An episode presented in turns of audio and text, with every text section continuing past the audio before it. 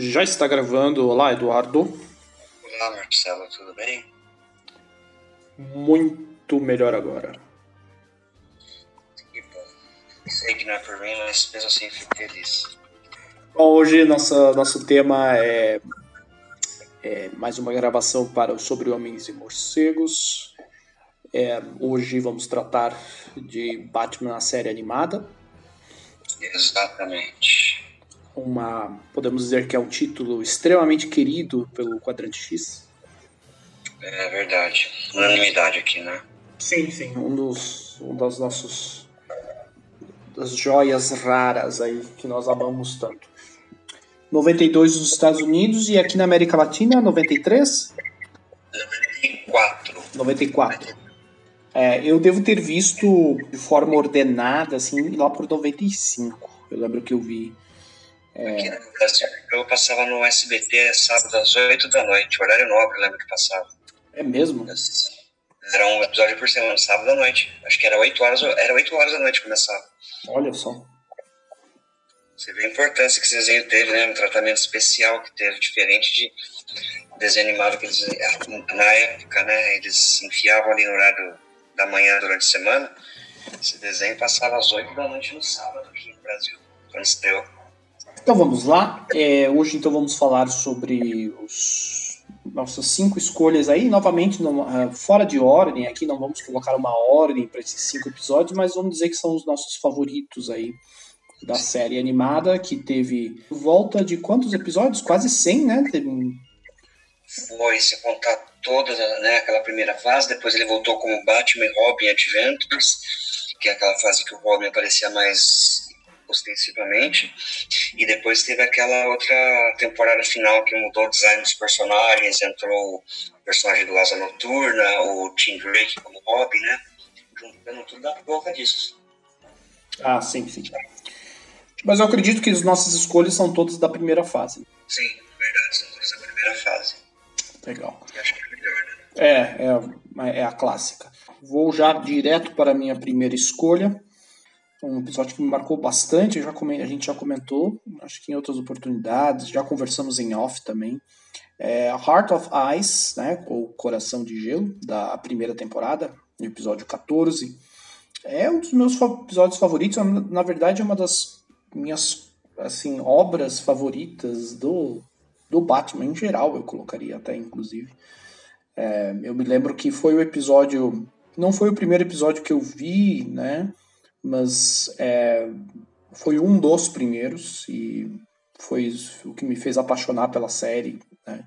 A qualidade é indiscutível, né? É um episódio, inclusive, que ganhou prêmios, né? Ganhou uh, um prêmio, inclusive o Emmy, que é o mais importante da televisão, né? Só para ter uma ideia da, do, uma coisa, né, um episódio de um desenho animado, como você falou, né, que aqui no Brasil teve todo esse tratamento, mas ainda é um desenho animado, enfim, principalmente no período, né, é, início dos anos 90, a gente ainda não tinha esse, esse boom nas outras mídias dos super-heróis, o filme do Tim Burton ainda era uma coisa recente, né, até sofreram, o desenho vem com uma influência disso, mas ainda não havia esse cenário que a gente tem hoje, então você tem uma noção aí da importância desse episódio para o universo do Batman, na minha opinião. Então, uh, é, e é, tem tudo clássico, né? Ele foi dirigido pelo Bruce Timm, é escrito pelo Paul Dini, né? É, e é, eu costumo dizer assim que hoje eu vejo esse episódio como um, uma ferramenta, assim, quando você quiser é, convencer alguém da qualidade da série ou apresentar a série para né, outras pessoas que não estão acostumadas, que não conhecem, esse é o episódio que eu uso. Né? E é uma, é uma forma muito interessante de você abrir as portas aí para animação, né, para as pessoas. O episódio basicamente aí ele é focado numa trama com o homem, é, Mr. Freeze, né, o Senhor Gelo, que é um personagem difícil assim de você imaginar uma história crível, uma história de qualidade pela questão do uma, a questão até visual dele, né? É uma coisa que às vezes a pessoa olha não leva tão a sério. E eu acho que o filme do Joe Schumacher depois só prejudicou a imagem do personagem, ao meu ver. E é um personagem difícil, né, pela, pelas características dele, de você fazer algo mais crível, enfim. Então, a quali só demonstra a qualidade do, do roteiro desse episódio. Né? E ele é extremamente dramático nesse sentido, né? no bom sentido, na verdade. Né? É, e é um, basicamente o, ele demonstra é, o mais importante desse episódio é que ele mostra a, a questão da, da, das consequências, né? Como uma, um, a perda, né? Uma perda de alguém querido, né? Uma, tem uma ligação forte, pode levar a pessoa à loucura. Né? Então, é, e pode levar a pessoa para o caminho da, da vingança, né? E quando a pessoa acha que está fazendo justiça, enfim. Um, alguns detalhes que eu queria pontuar desse episódio, eu tanto a versão, eu, eu não lembro, eu acho que eu não vi a versão dublada em português, é, mas a versão é, original, né? É, a dublar, a voz que não acredito que você não assistiu a, essa, essa, animação do Batman com a dublagem em português. Você tá brincando comigo. É, eu vi já alguns episódios. Eu vi já alguns episódios. Eu acho muito boa a, a dublagem do Batman, inclusive. Cara, é a melhor. Sinceramente, na época, acho que foi feita uma lição. Foi a melhor dublagem da série no mundo. Uhum. É, a dublagem a original é boa, mas a nacional é, é infinitamente melhor, cara.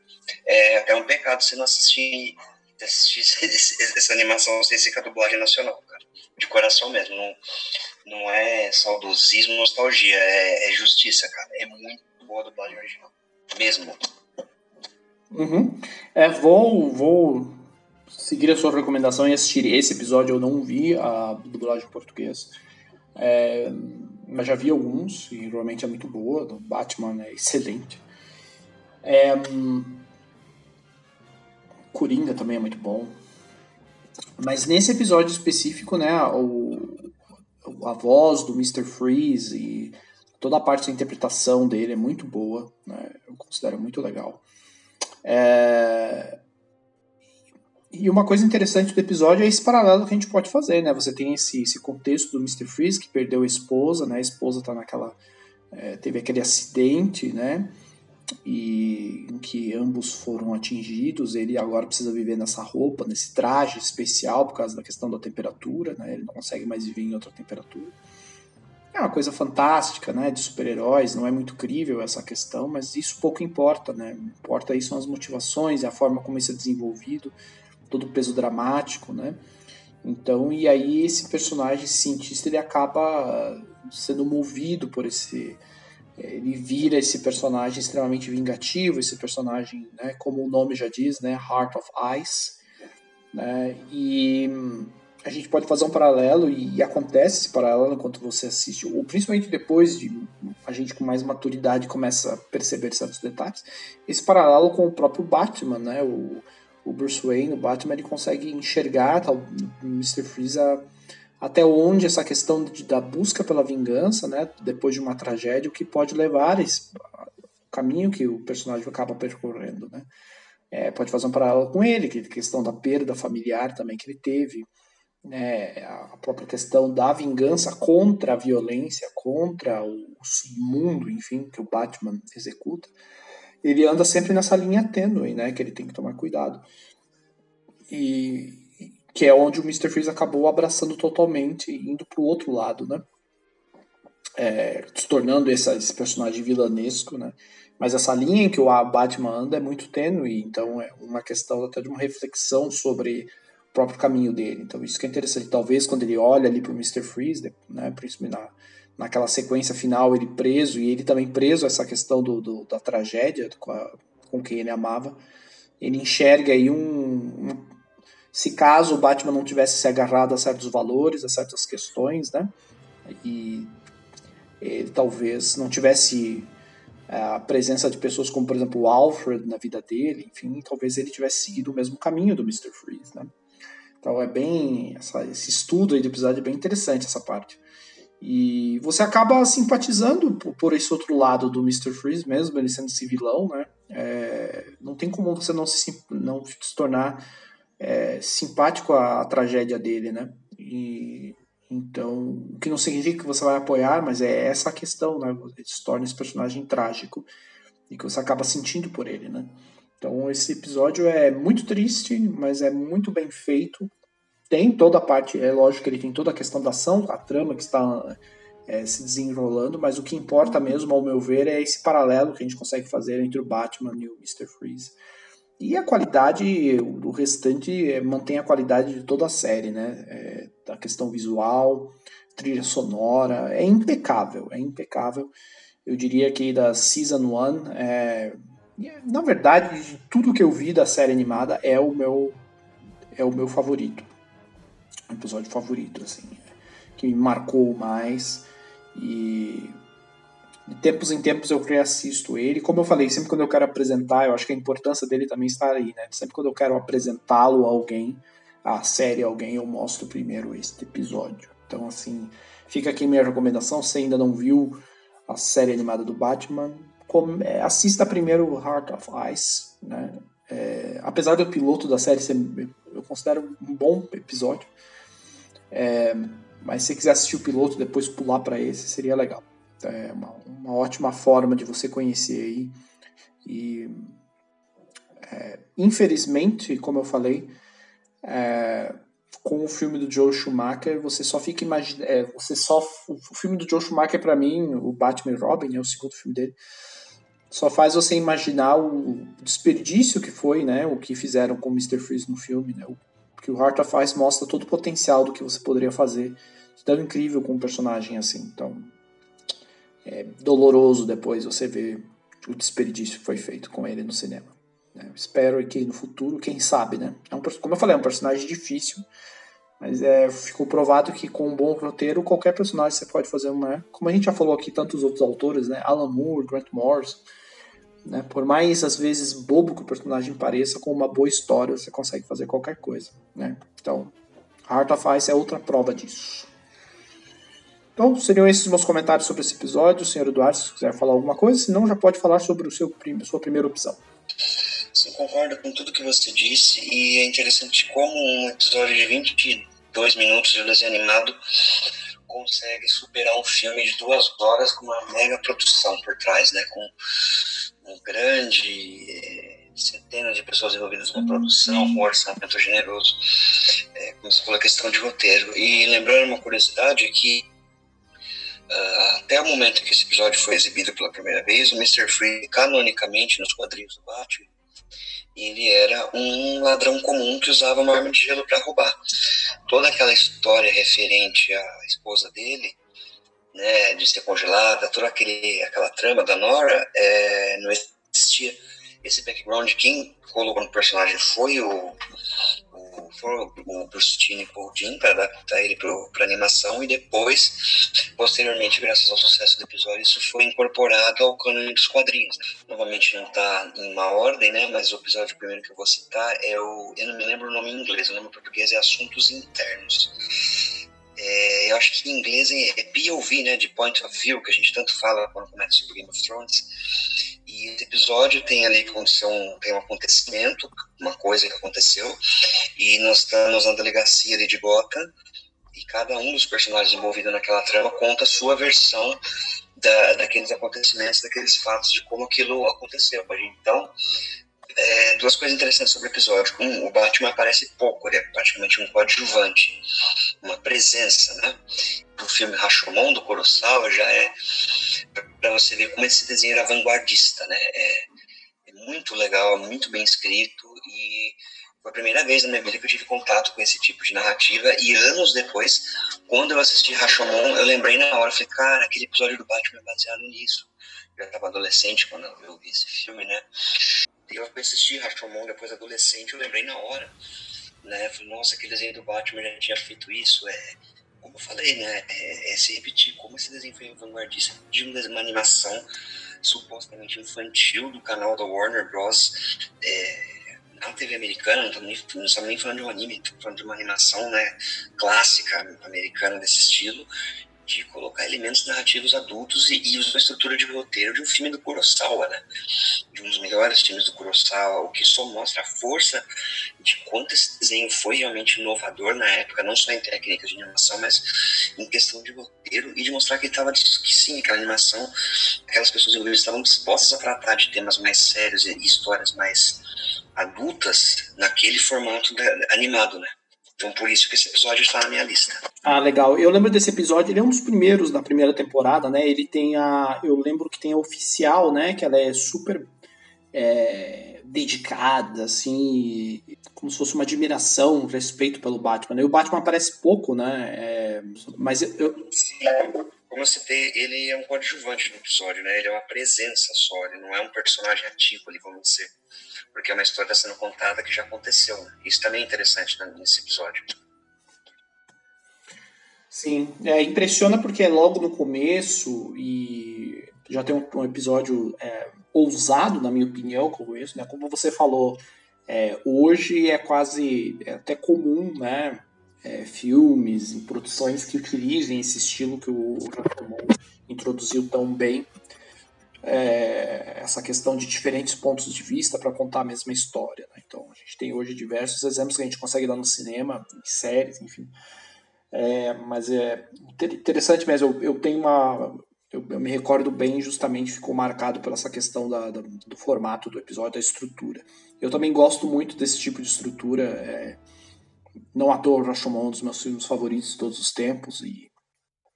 É, mas é uma. É, novamente, não basta você fazer na estrutura. É, tem que existir uma trama interessante e você tem que ter uma. Uh, você tem que ter um certo talento para você trabalhar com esse tipo de coisa, senão você só fica com uma história contada de formas diferentes, mas se não é uma história interessante, se não há algo interessante ali, né? Se os personagens não são cativantes, de nada adianta. E nesse episódio do Batman isso acontece. Eles são. É, é uma história interessante, são personagens ali que você vê que são críveis, né? E eu acho legal por ter feito ali ter utilizado essa oficial, né? Então você tem uma identificação com ela ali, do ponto de vista dela. É bem, bem interessante mesmo. A minha próxima escolha, então, é o, em a versão original, o, o título, né? Almost uh, Got In, é, da temporada 2, né? Metade, da, um pouco mais da metade da temporada 2. Um, e eu escolhi esse porque, diferente do, do Heart of Ice, não, não que ele seja inferior ou superior aqui, mas assim, o tom eu acho que é um episódio muito bom e com um tom diferente, né? Então eu, tentei variar aqui, né? Eu peguei um que é. A gente tem o Heart of Ice, que é muito bom, mas extremamente. É um episódio muito triste, né? Muito é pesado nesse sentido. E o Almost Got In é um, eu já vejo ele de uma forma muito mais. É um episódio de qualidade, bem humorado, e de qualidade, né? E sai um pouco também dessas convenções, assim. Então, acho que ele tem várias dessas várias características aí interessantes. Um, então, é, e, e, também essa questão né, de, de, de ter episódios mais é, é, com uma carga dramática tão grande como Heart of Ice também era uma novidade, ao meu ver, para desenhos animados, do, do, como você falou, da forma como eram apresentados antes eles super-heróis, né? Então aqui ele conseguiu fazer um, um pouco mais, eu escolhi esse que seja um pouco mais leve, mas que mantenha a qualidade, né? É, então aqui o episódio é interessante, que imagina a, a, estrutura dele é bem simples, né? São, ele reúne aqui o, é, os vilões, né? A, a, Poison Ivy, o Coringa, o Duas Faces, Pinguim. Uh, se não me engano, tem o, o Killer Croc, né? Também. Um, e eles estão jogando uma partida de poker. E eles, ah, basicamente, o episódio, eles estão jogando poker e compartilhando aí histórias sobre cada, cada um, experiências que eles tiveram com o Batman, em que eles quase conseguiram pegar o Batman, eles quase conseguiram matar o Batman. Então a premissa é basicamente essa. E, e aí eles cortam para flashbacks, né, para momentos das histórias de cada um. Ah, então é legal porque o Paul Dini consegue aí explorar é, aspectos mais cômicos desses personagens, né? Como, por exemplo, Duas Caras tentando matar o Batman. Ah, com uma, se não me engano, uma moeda gigante, né? Algo assim. Uh, e, então tem situações, é, como é que eu posso dizer, verossímeis, assim, absurdas, é, mas que funcionam muito bem nesse episódio. Situações que lembram até a série dos anos 60, né?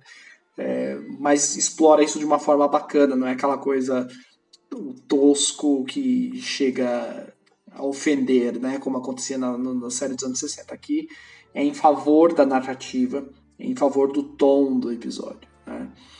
É, então, assim, é, eu acho que o, ele serve não para não, nos lembrar o para nos lembrar do, do, de forma negativa desses, desses personagens, mas para na verdade explorar o que há de mais absurdo, né? O que há de mais absurdo em toda a situação do próprio Batman, né? em todos eles desse da loucura que é esse universo que eles vivem, na verdade, esses personagens né, e suas facetas. Então é, é legal ter esses episódios para nos lembrar isso, né, para explorar um pouco isso. Eu acho que o Paul Dini fez muito bem. Né? Então, que é isso que nos fascina, na verdade, né? Esse absurdo, essa loucura que envolve todos esses personagens, a riqueza de detalhes de cada um, mas ainda é uma coisa muito maluca, né? Ainda é um cenário muito louco e coisa de manicômio mesmo, né? Então você ter esses, esses personagens com essas características nas situações absurdas, caçando esse cara vestido de morcego, né? Então, que é o, que é o nosso protagonista. Então, assim, eu, eu gosto disso porque ele pontua justamente essas, esses níveis de loucura que existem nesse universo, né? Então, que existe em cada um dos personagens. É, e essa obsessão, né, que todos têm, todos eles são obcecados de alguma forma com alguma coisa. Então, é, e ele consegue explorar isso de muito forma muito bem humorada com um episódio muito simples, eu acho. Você consegue ver todas as facetas desses personagens e o absurdo em cada um deles, né? Novamente, inclusive do Batman, né? Você tem isso, né? A gente, você pode citar melhor do que ninguém e eu também posso citar exemplos no quadrinhos muito bem explorado disso, mas normalmente costuma ir para um lado. São raros os casos que consegue usar isso. Humor eu acho que é uma coisa muito difícil de fazer, né? É, humor com qualidade, o conseguir explorar o humor e uma carga dramática também em assuntos importantes. São poucos os autores que conseguem, né? E eu gosto desse episódio porque ele consegue balancear isso muito bem. Né? Aqui substitui a carga do peso dramático pela questão do absurdo, né? Mas é, eu particularmente eu acho é difícil coisas é, de humor quando trabalho com esses personagens me agradarem tanto. Então, mas é, é bom, é um é como se fosse um, um respiro, assim, quando você tem. Eu acho que é, é, não, é lógico, eu acabo preferindo as coisas com peso mais dramático da, da série, né? Que eu acho que esse é o ponto é, principal dela. Então eu acho que é muito bem-vindo alguns desses episódios. Novamente, são episódios bem humorados, sem ofender o personagem, sem ofender a própria estrutura que a série criou.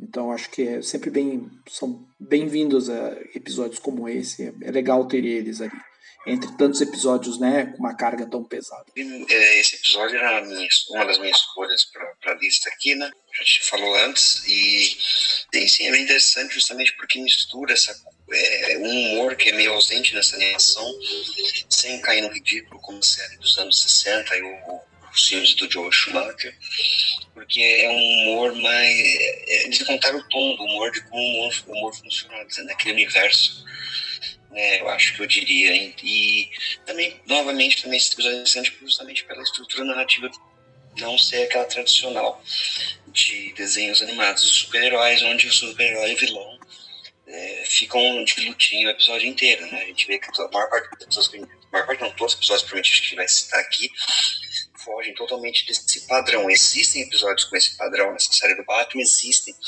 mas eu acho que mesmo nesse cenário, essa série consegue fazer isso de uma maneira mais eficaz do que o do que o resto das outras séries animadas, tanto daquela época quanto atuais. Né?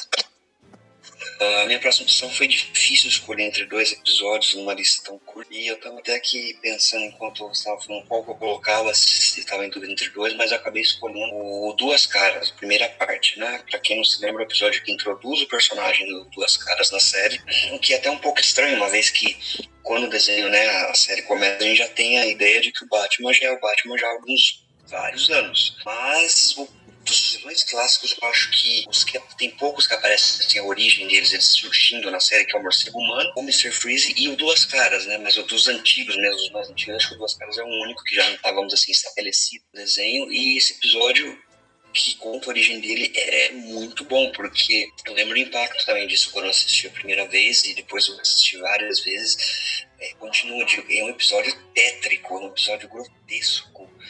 Tem uma carga ali psicológica, uma carga muito grande naquele episódio, né? Novamente é estranho ver aquilo num desenho animado de sábado de manhã. Um grande canal americano, porque é um episódio que praticamente não tem ação. Ele é totalmente baseado ali na dualidade do Harvey Dent, que já existia mesmo antes de ele sofrer o acidente de transformar duas caras é um acidente que acontece no final do episódio e é uma versão totalmente diferente daquela dos quadrinhos e da versão mostrada nos filmes do Christopher Nolan. Tem uma cena que eu adoro, que é quando ele está conversando com a psicóloga e ele muda a personalidade, a voz dele muda, novamente falando da versão nacional aqui do Brasil, do lado brasileiro, e a voz dele muda e ele se transforma em duas caras e vira falando com aquela voz, cara, aquilo é muito bacana, muito legal para uma série animada supostamente infantil, sabe? Eu acho que por lidar justamente com esses elementos, de trazer aquilo para esse formato, esse episódio merece estar nessa lista, sem contar que é uma origem muito bem feita por duas caras, que é um personagem difícil de você conseguir tratar de uma maneira infantil. Você pode perceber a origem dele, digamos, porque é uma pessoa com problemas mentais. Claro, todos os vilões do Batman estão, são pessoas com problemas mentais, mas estou me dizendo nesse caso específico de que essa dualidade dele e o acidente, né? Porque o, o que estoura, né? O que transforma o Harvey Dent realmente em duas caras é uma mutilação facial, não é uma coisa fácil de você colocar no, num desenho animado.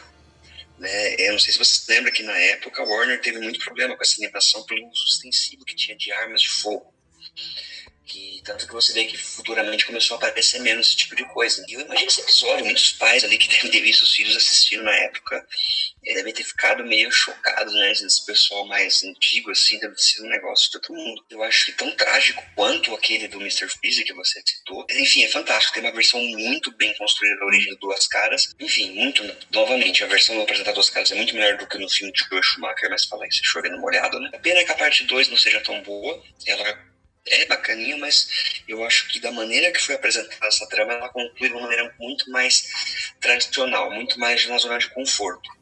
Né? Mas o que não desvaloriza esse episódio, né, essa primeira parte. É, eu, é, é verdade, você escolheu esse episódio eu tava lembrando agora quando você falava, ele é muito, muito bom. É muito superior à segunda parte, é uma pena mesmo.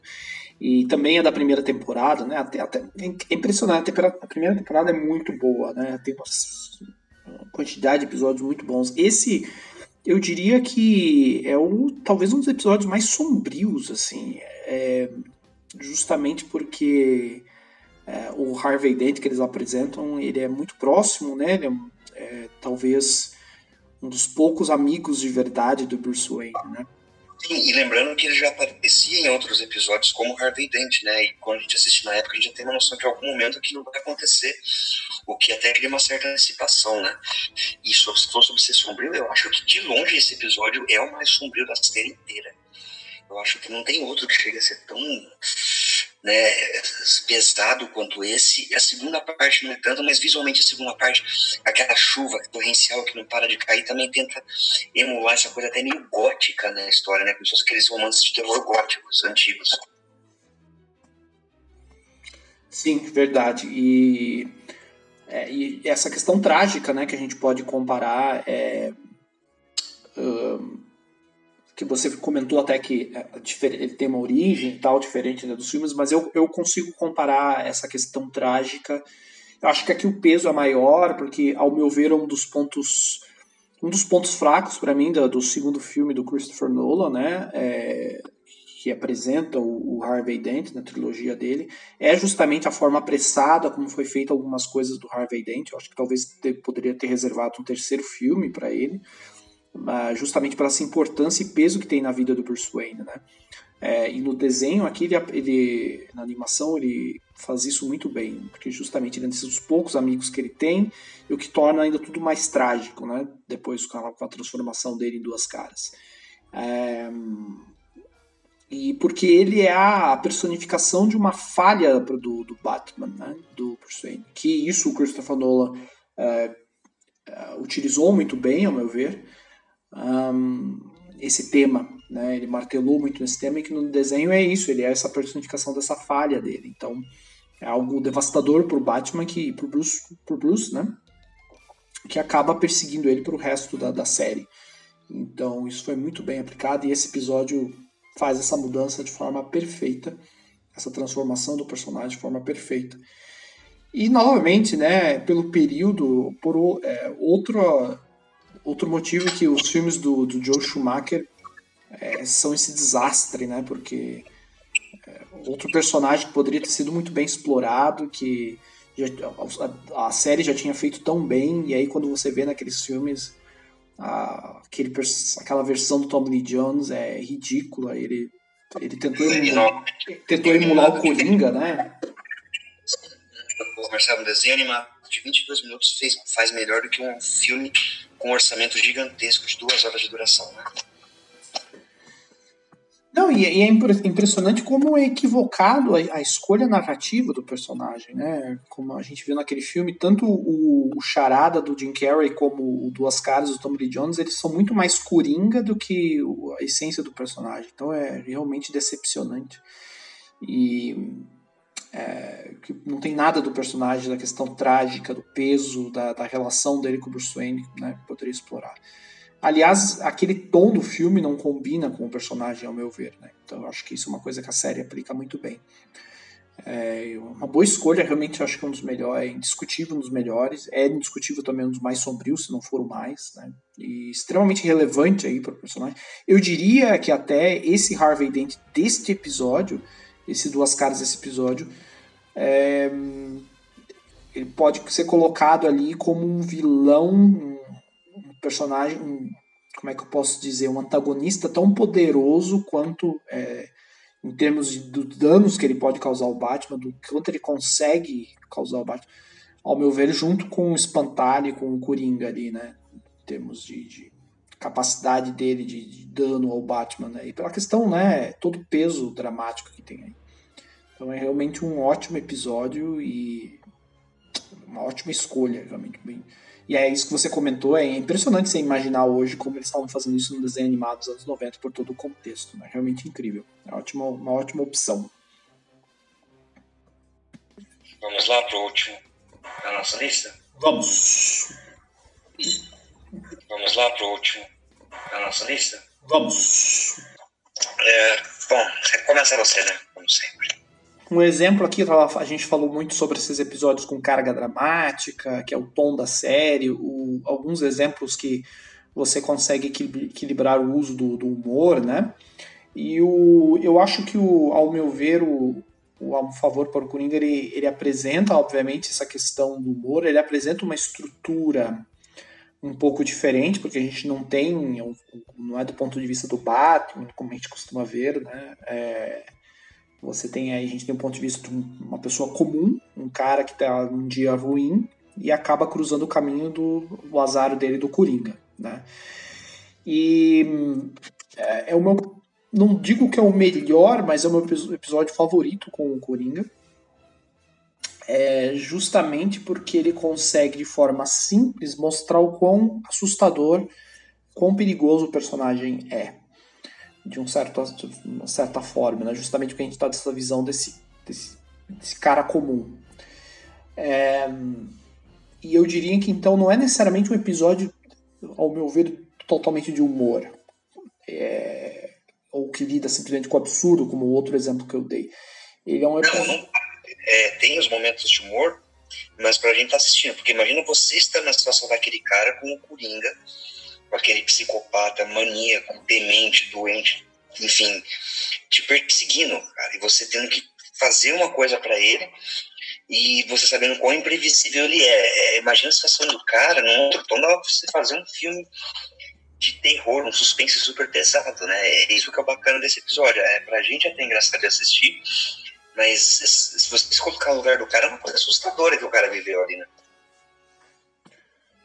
Totalmente. É esse o meu, meu ponto que eu, que eu gosto desse episódio, justamente porque ele ele pega todos os elementos que o, que o Coringa é tão assustador, que é o que é mais perigoso nele, e explora muito bem. E como você falou, esse cara que um cara comum, ele não, né? É, a gente se coloca no lugar dele, né? Porque ele só teve o azar, ele teve um dia ruim, uma questão no trânsito, né? O cara perdeu a cabeça e por azar era o Coringa no outro carro. Então, é uma situação totalmente mundana, comum, né? E o cara se vê nisso aí, que qualquer um tá. É só você substituir o Coringa por qualquer pessoa com problemas mentais, alguém maluco, que todo Sim. dia, né, você pode cruzar na, na rua, né?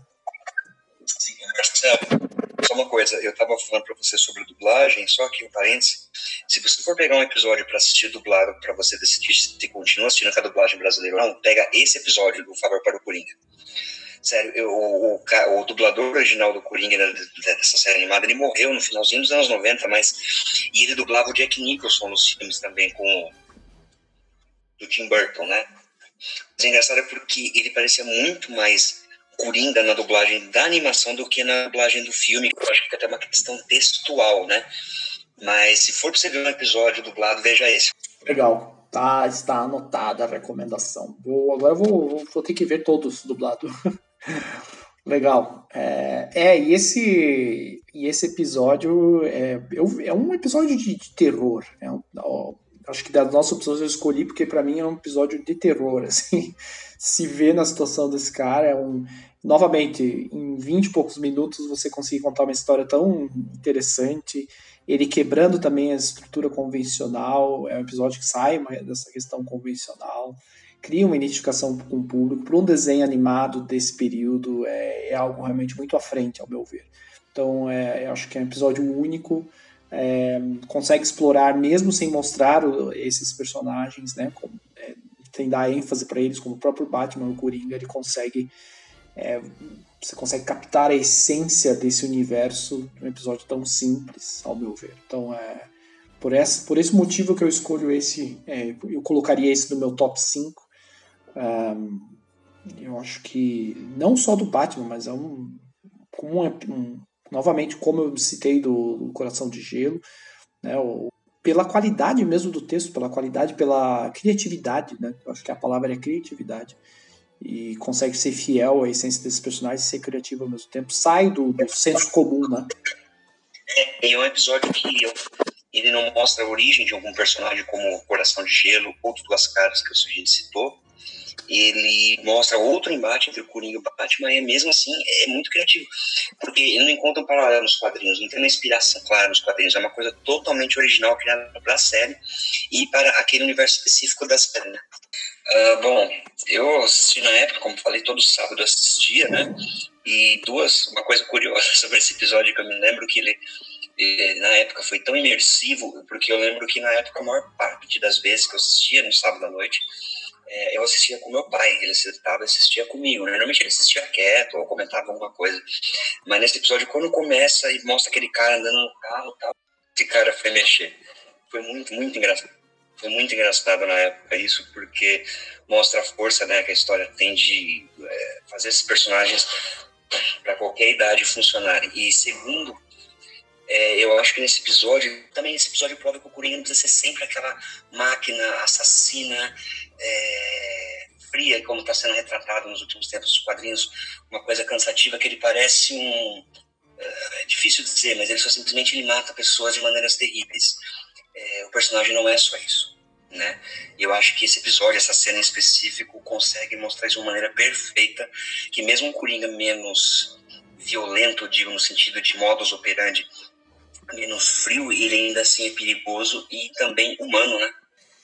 É verdade, eu concordo. E eu já falei aqui para você que eu tô com essa fadiga, né? Eu não, eu não, não, não aguento mais o Coringa, as mesmas histórias sobre ele. E esse é uma, um exemplo de que, novamente, uma boa história, independente do personagem, né? Ele consegue explorar o melhor do personagem sem abusar de, de, de elementos é, óbvios ali, né?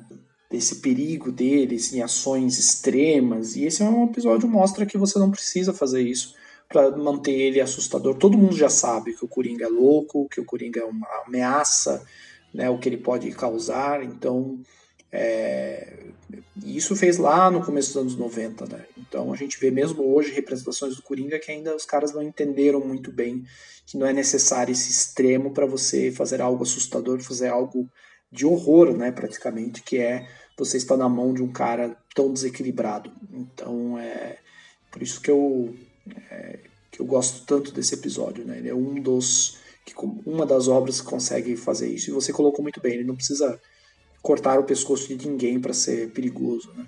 Você não precisa mostrar isso. Então, eu acho que isso já foi feito demais, né? Então, sim.